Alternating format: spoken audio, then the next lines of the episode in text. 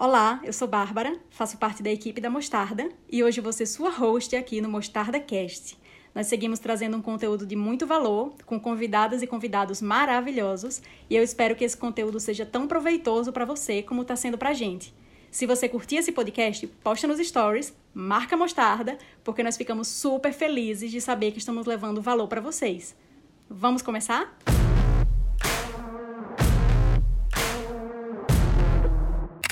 No Mostarda Cast de hoje, eu vou entrevistar uma pessoa que faz muito tempo que eu queria conversar, porque eu sei que essa pessoa tem muita coisa para trazer pra gente. Com vocês, Ian Hassari! Oi, gente, tudo bom? Amigo, muito obrigada por ter topado essa conversa. E eu queria que você começasse se apresentando um pouquinho, contando um pouquinho de você. Eu me chamo Ian Hassari, tenho 24 anos, sou daqui de Natal, trabalho com fotografia há mais ou menos uns seis anos. No meio de tudo isso, fui descobrindo outras vertentes da arte, como a poesia, o desenho, a dança contemporânea, mas minha grande paixão mesmo e a área de atuação no momento está sendo a fotografia e o cinema. Hum. E como é que foi que a fotografia começou na sua vida há seis anos atrás? Então, a fotografia chegou um pouco antes disso, porque o meu pai e o meu avô também são fotógrafos, então tem uma influência muito forte, muito antes de eu pensasse em escolher uma área de atuação. Eu brinco com meu pai, falo que eles me projetaram desde criança para ser um artista, porque eu tive o privilégio, e eu reconheço esse privilégio, de ter acesso a material de artes de qualidade, escolas que valorizassem a arte, e com isso eu fui tomando gosto pela coisa, fui passando por pela dança, pela música, por vários tipos de arte até chegar na fotografia. É, antes do meu avô fazer a passagem, eu brincava com ele e falava que. Porque meu avô também é desenhista. Era desenhista, no caso. E eu falava a ele que eu era um desenhista frustrado, que eu queria muito desenhar realismo e o máximo de realismo que eu conseguiria captar na minha vida seria com a câmera fotográfica. Então, assim. Caramba! É, então, assim, dessa frustração que eu tinha com desenho, eu fui até o máximo de realismo possível que eu conseguiria captar na efemeridade e transbordei isso na câmera fotográfica. Nas viagens de família, meu pai sempre levava a câmera e a gente começou a fazer umas brincadeiras de ah, Ian, fotografa ali as plantas, ou então eu muito na inocência, assim, comecei a, de fato, criar um gosto por manusear a câmera, por descobrir a câmera, e com isso eu comecei a trilhar um caminho pela fotografia. É, o início de tudo começou pelos autorretratos dentro de casa, até que chegou um ponto que o Instagram chegou, né, na minha vida, que eu tive acesso a um celular, de fato, um smartphone. Então eu comecei a compartilhar o meu olhar com o mundo, até que surgiu meu primeiro trabalho, que foi um aniversário de uma criança de um ano de idade. Uau! Foi uma, Chegou chegando. foi uma experiência antropológica. e de lá pra cá, foi isso, assim. As coisas vieram surgindo, aparecendo e criando e se criando sozinhas quase. E cá estou eu. Que massa, amiga, eu não sabia. Eu queria saber se você considera que você tem um estilo, tipo assim, um tema, digamos, um, um, formato, um estilo. Acho que é estilo seria a palavra. E como você define, assim, ele, como você chegou nele? Eu vejo que meu estilo de fotografia autoral, ele vem muito desse no artístico conceitual, porque, assim, a nudez ela tem várias vertentes. Ela tem a nudez erótica, sensual, artística. E eu vejo que muito disso vem da intenção do que você quer passar. Então, a intenção do meu trabalho é muito de desconstruir o corpo, de desconstruir e naturalizar esse corpo. Então, eu vejo muito dessa nudez é, conceitual de fato. Eu não gosto de trabalhar com, com nudez erótica ou sensual, enquanto esse meu trabalho do Ian Hassari autoral. Foi muito de tentar descobrir o que é que eu gostava de fazer na fotografia, de eu sabia que eu queria trabalhar com algo diferente, sabe? De trabalhar com conceitos, trabalhar com, com profundidade na fotografia. E foram muitos testes até de fato eu adentrar de cabeça é, na nudez. Começou muito assim, de uma forma bem gradual. De primeiro chegar a semi-nudez, de trabalhos assim que trabalhassem o corpo e a consciência corporal bem aos pouquinhos, até que de fato eu me sentisse seguro também para trabalhar com nudez, mas foi muito de ressignificar traumas, de ressignificar minhas experiências, ao ponto de que a arte ela veio como um elemento curador. Amei.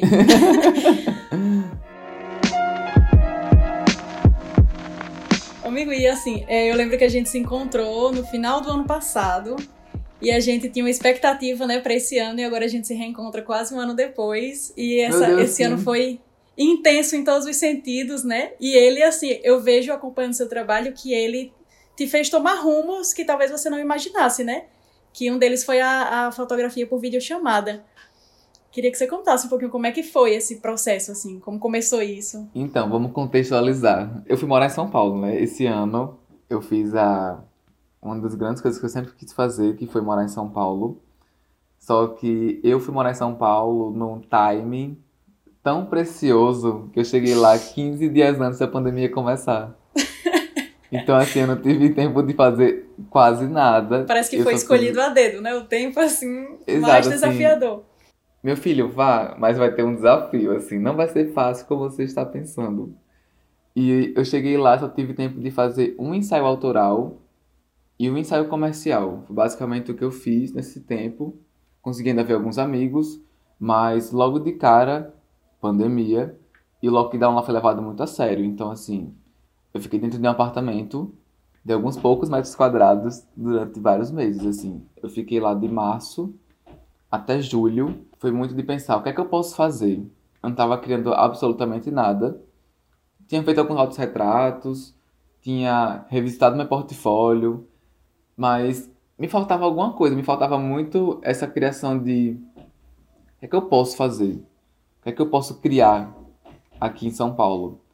Até que é, eu vi que estava tendo esse movimento das fotografias por vídeo chamada, que foi encabeçado por um fotógrafo é, chamado Alessio Albi, que é um fotógrafo que atualmente acho que ele mora em Milão.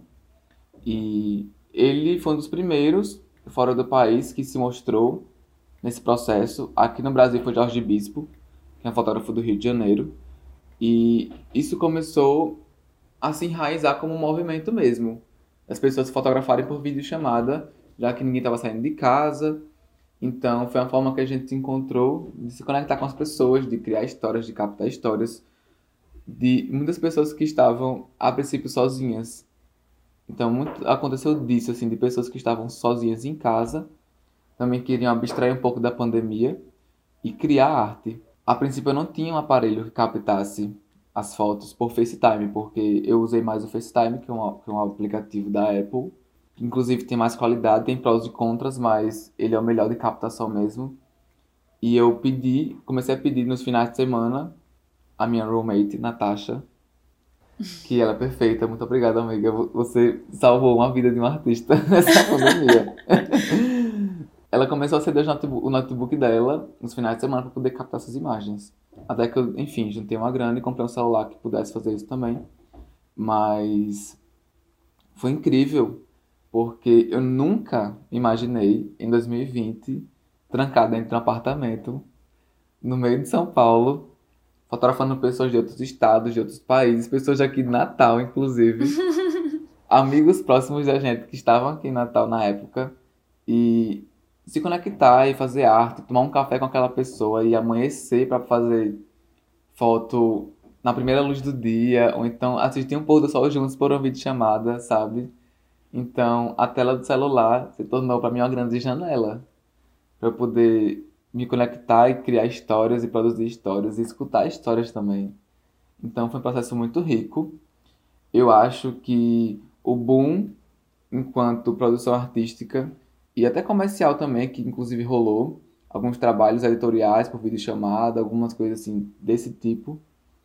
É, eu acho que o boom ele deu uma esfriada, sabe? Assim, eu acho que é uma coisa foi um processo que foi muito datado, assim. Quando a gente, de fato, lembrar da fotografia por videochamada, a gente vai associar diretamente a esse contexto pandêmico, assim, que era de usar o que a gente tinha. Tanto que, assim, não, não, nem se chega aos pés de uma foto numa câmera fotográfica. Uhum. Mas, assim, pro que a gente poderia criar, já era bastante. Sim. Eu me impressionei muito com os resultados. Tipo assim, de ver uma foto e falar que foto linda, que chama sua atenção. E saber que foi por videochamada, que eu tenho a imagem que fica só assim, essa, a papada assim, a pessoa, né, toda pincelada. e, mas realmente, assim, você tendo a possibilidade de, de ter o cara a cara físico com a pessoa é outra coisa, né? Pra direção, eu imagino, para dirigir uma pessoa e para sentir a pessoa. Com certeza. Eu, muitas vezes, quando tava fazendo foto por vídeo chamada, eu ficava imaginando como é que seria se eu estivesse naquele lugar, com a minha câmera em punho, fotografando a pessoa.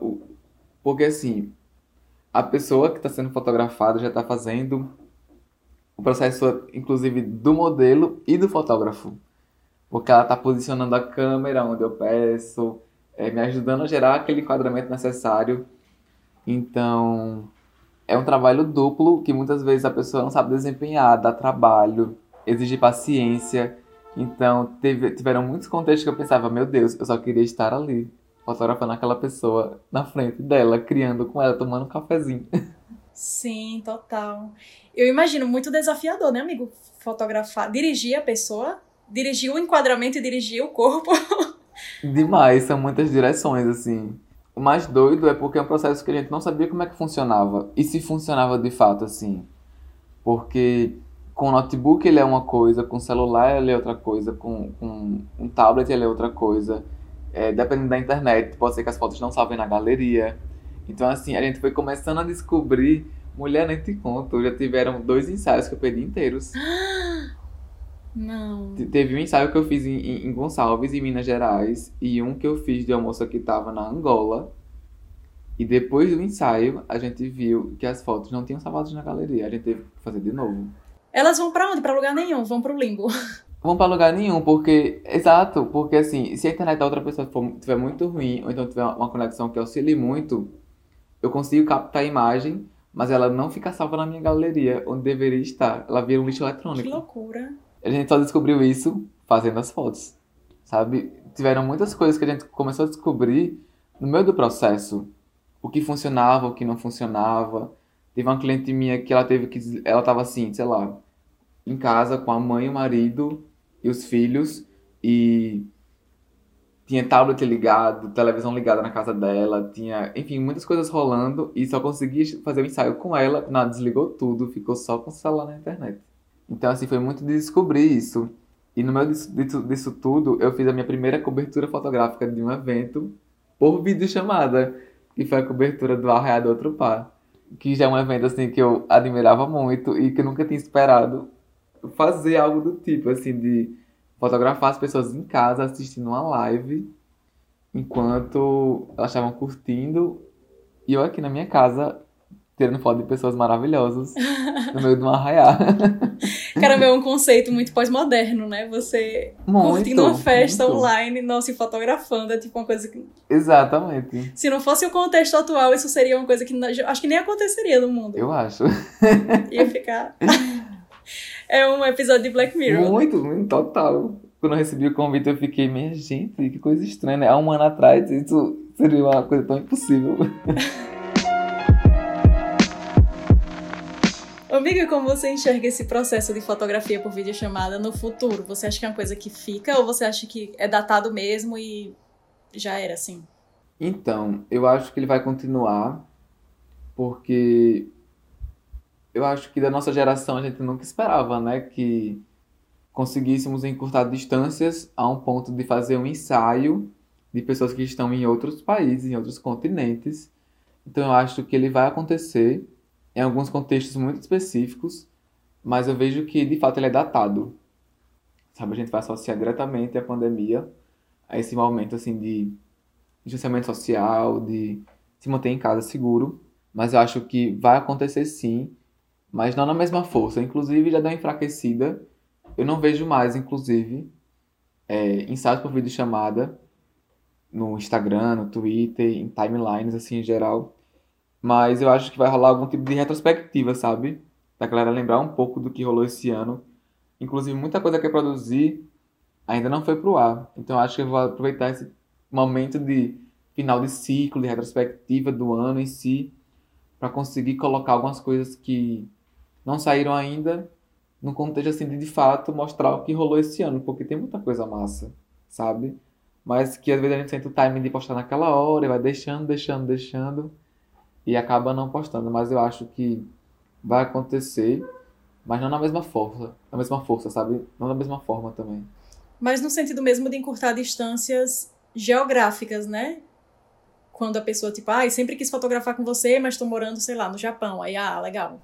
Exatamente. Então, assim. Mas bem mais pontual. Né? essa possibilidade de, enfim, pegar uma câmera frontal, fazer uma coisa massa. Porque eu vejo também que é um registro que ele é muito simbólico, sabe? Assim, ele simboliza muita coisa. Tanto para quem está sendo fotografado, para quem fotografa mesmo. A gente poder, de fato, usufruir da tecnologia para fazer coisas incríveis com pessoas incríveis que nós, nós estamos no nosso alcance. Porque é isso, né? uhum. né? A gente quer conhecer as pessoas, a gente quer viajar, a gente quer descobrir o mundo, quer ouvir histórias, mas nem sempre é possível a gente sair de onde a gente está. Então, que a gente possa sair pela tecnologia, pelo advento da tecnologia. Ai, amei essa ótica. É, e, eu, e não deixa de ser uma coisa histórica, né? Também, tipo assim, daqui a, sei lá, 30 anos, ah, 2020 foi o ano que, que começou isso e tal. Um movimento artístico, né? Exato, acho que virão uns artigos por aí, uns TCCs, acho que virão estudos de fato da fotografia contemporânea enquanto esse processo remotamente, sabe? Tipo, esse processo remoto. Eu acho que de fato isso virou um movimento, mesmo que, que curto, né? Esperamos que seja mais curto ainda, né? Que a pandemia ela não se estenda. é, né? Nesse momento não dá para saber ainda, mas vamos acreditar. Exatamente. Mas eu acho que de fato vai virar virou um movimento artístico, sabe? Tem muita coisa que foi produzida, muito legal. Tiveram ensaios da Vogue, então editoriais de revistas grandiosas que foram feitas por vídeo chamada, por causa da necessidade mesmo. Você considera que qualquer pessoa pode fazer um, um ensaio de nudez, digamos, remotamente? Sim. Inclusive é até mais fácil, porque eu não estou lá pessoalmente, né? Então, tipo assim, caso a pessoa ela não queira me ver na tela, ela pode clicar duas vezes na tela dela e ela fica em tela cheia, então ela fica só se vendo. Então, é mais simples, sabe? Tipo, é mais você consegue ficar tendo a sensação de que está sozinho na sua casa. No, no... Interessante. É, inclusive, acho que tiveram ensaios incríveis assim que eu fiz esse ano quando desde que pessoas que falaram que se fosse pessoalmente talvez não rolaria. Talvez ela não se, não se sentisse à vontade, mas do fato de estar na frente de um dispositivo é, fosse um fator assim que auxiliasse, sabe? Interessante. O fotógrafo invisível, né? Uhum. E eu queria que você contasse um pouquinho como é que acontece esse processo. Tipo assim, todo o processo para uma pessoa marcar um ensaio. O que é que é necessário? Tipo, sabe como é que acontece isso? A pessoa fala, ah, Ian, eu tenho, gosto do seu trabalho, queria fazer um ensaio. E aí, o que, o que é que rola até chegar ao, ao final? eu adaptei o meu processo de fotografar pessoalmente para o virtual. Sempre que eu vou fotografar alguém, eu busco conhecer a pessoa antes, pessoalmente porque uma coisa que eu tomei para mim é que eu não fotografo uma pessoa 100% desconhecida. Eu tenho que conhecer minimamente a pessoa para que a gente gere uma conexão de segurança, de afeto, de confiança que seja mínima necessária para que a gente possa criar e ter uma entrega, porque de fato nudez autoral, é, sentimento, é, intimidade é uma coisa que exige muita entrega. Então a pessoa tem que de fato confiar, eu tenho que confiar nela assim que eu não vou ultrapassar um limite e nem que ela vai ultrapassar um limite dela, sabe? Então assim que a gente nós trabalhamos na arte com o limite das pessoas. Então assim, a gente geralmente chega até o limite da barreira e trabalha com esse limite do que a pessoa pode entregar, nunca ultrapassá-lo. Esse processo de conhecer as pessoas, que no, no caso era pessoalmente, se transformou em algo remoto. Eu marcava um cafezinho virtual, uma call, ligava, fazia, enfim, tomava um café, trocava uma hora de prosa, meia hora de prosa para entender como é que seria esse processo. Porque, enfim, né, quando esse processo começou foi bem no auge da pandemia, assim. Foi nos primeiros meses. Meu primeiro ensaio, eu acho que ele foi dia 20 de, 20 de abril. Então, assim, eu estava trancafiado dentro de um apartamento. Eu saía para ir pro mercado e voltar para casa. A gente começou a ver, assim, o que é que tem na sua casa que, que você pode fotografar? Quais são os espaços? Como é a luz da sua casa? Um exercício que eu gosto muito de falar para os meus clientes, de ensaio por vídeo chamada, é observe a luz da sua casa. De manhã ela entra por quais cômodos? De tarde ela entra por quais cômodos? Qual seria a melhor luz para a gente trabalhar? Porque a gente, na rotina, a gente muitas vezes não enxerga, né? Assim, não para para observar isso. A gente, enfim, internaliza por causa da rotina em si, Uhum. mas algo que seja observado a gente não observa. A gente marcava um ensaio, fazia uma breve direção de arte, escolhia umas roupas que combinavam com tais cenários e que conversavam melhor com a pessoa se era um ensaio mais diurno, mais noturno, se tinha uma luz específica. É, era algo assim bem construído e marcava o dia do ensaio, fotografava pela videochamada em si e eu, tanto a parte do início, pré-produção como pós-produção, é tudo feito pelo celular. Então é, as fotos também são editadas pelo celular. Hum, interessante. Então é um processo assim que ele é rápido, é muito gostoso de fazer, assim, sabe? De você adentrar a vida de uma outra pessoa através de uma câmera frontal, você se, se sentir em casa, de fotografar o que tem na casa da pessoa. Eu conheci casa de muita gente. e casas incríveis, exatamente. Casas de amigos assim. Pronto, uma pessoa que eu conheci a casa dela, que eu, enfim, sou amigo há milênios, foi Dani Cruz. Eu não conhecia a casa de Dani Cruz. Eu conheci a casa dela através de um ensaio por vídeo chamada. A gente amanheceu juntos, assim, a gente marcou um ensaio de 5 horas da manhã. Nossa. Porque era uma luz que entrava na persiana dela. Então a gente passou um café. Durante a videochamada a gente conversava e trocava ideia e ria e enfim, matava saudades através da câmera frontal. Então assim, foi muito incrível, sabe? Que massa. Uma intimidade e ao mesmo tempo uma não intimidade, né? Aquela coisa assim. É muito dúbio, né? Exatamente. É momentâneo, assim, é uma intimidade assim que ela não é palpável, mas ao mesmo tempo ela é, porque ela tá aqui na tela de um celular, né? Então, É. tá perto e longe ao mesmo tempo. O, nu, em geral, mexe muito com a gente, né? Tipo, primeiro a, a aceitação do seu corpo, né? Pra outras pessoas. E também o seu corpo eternizado em imagens, que tipo, tá ali, tá ali. Eu acho que é todo um processo, pra cada pessoa é um, com certeza, e, e mexe com muitas coisas, com autoestima, com, enfim, com liberdade, com traumas do passado, com tudo, né? E eu queria saber se, se tem feedbacks que você mais escuta depois de um ensaio. Depois que a pessoa se vê retratada. Acho que o feedback que eu mais escuto é que a pessoa não esperava se sentir tão à vontade na minha presença. Porque tem muita gente que cria muita expectativa, né? Sobre como o corpo vai ser trabalhado, como é que pessoalmente é, eu vou lidar com aquele corpo. Mas é um trabalho que exige muita empatia da nossa parte, muito respeito, de saber quando olhar, saber o que olhar e como olhar, porque uma coisa que eu aprendi nesses anos de fotografia é que um olhar, ele desarma um corpo, assim. Assim como um sorriso, assim como olhar nos olhos. Então, um processo muito do meu trabalho é olhar no olho da pessoa, sabe? Assim, de enquanto estou fotografando, eu estou olhando nos seus olhos. E que o enquadramento, ele vai ser gerado através da câmera. Então, é algo muito intuitivo. Mas algo que eu sempre escuto, basicamente é isso, assim, de que a pessoa, ela não sente esse peso que achou que seria desnudar-se para a câmera, sabe? É um processo que ele é gradativo, que ele, enfim, é o tempo da pessoa, então é algo que é de dentro para fora. Eu não estimulo que a pessoa, enfim, ela vá se despindo, que ela vá fazendo isso. Ela sentir que está no tempo dela, ela vai lá e faz.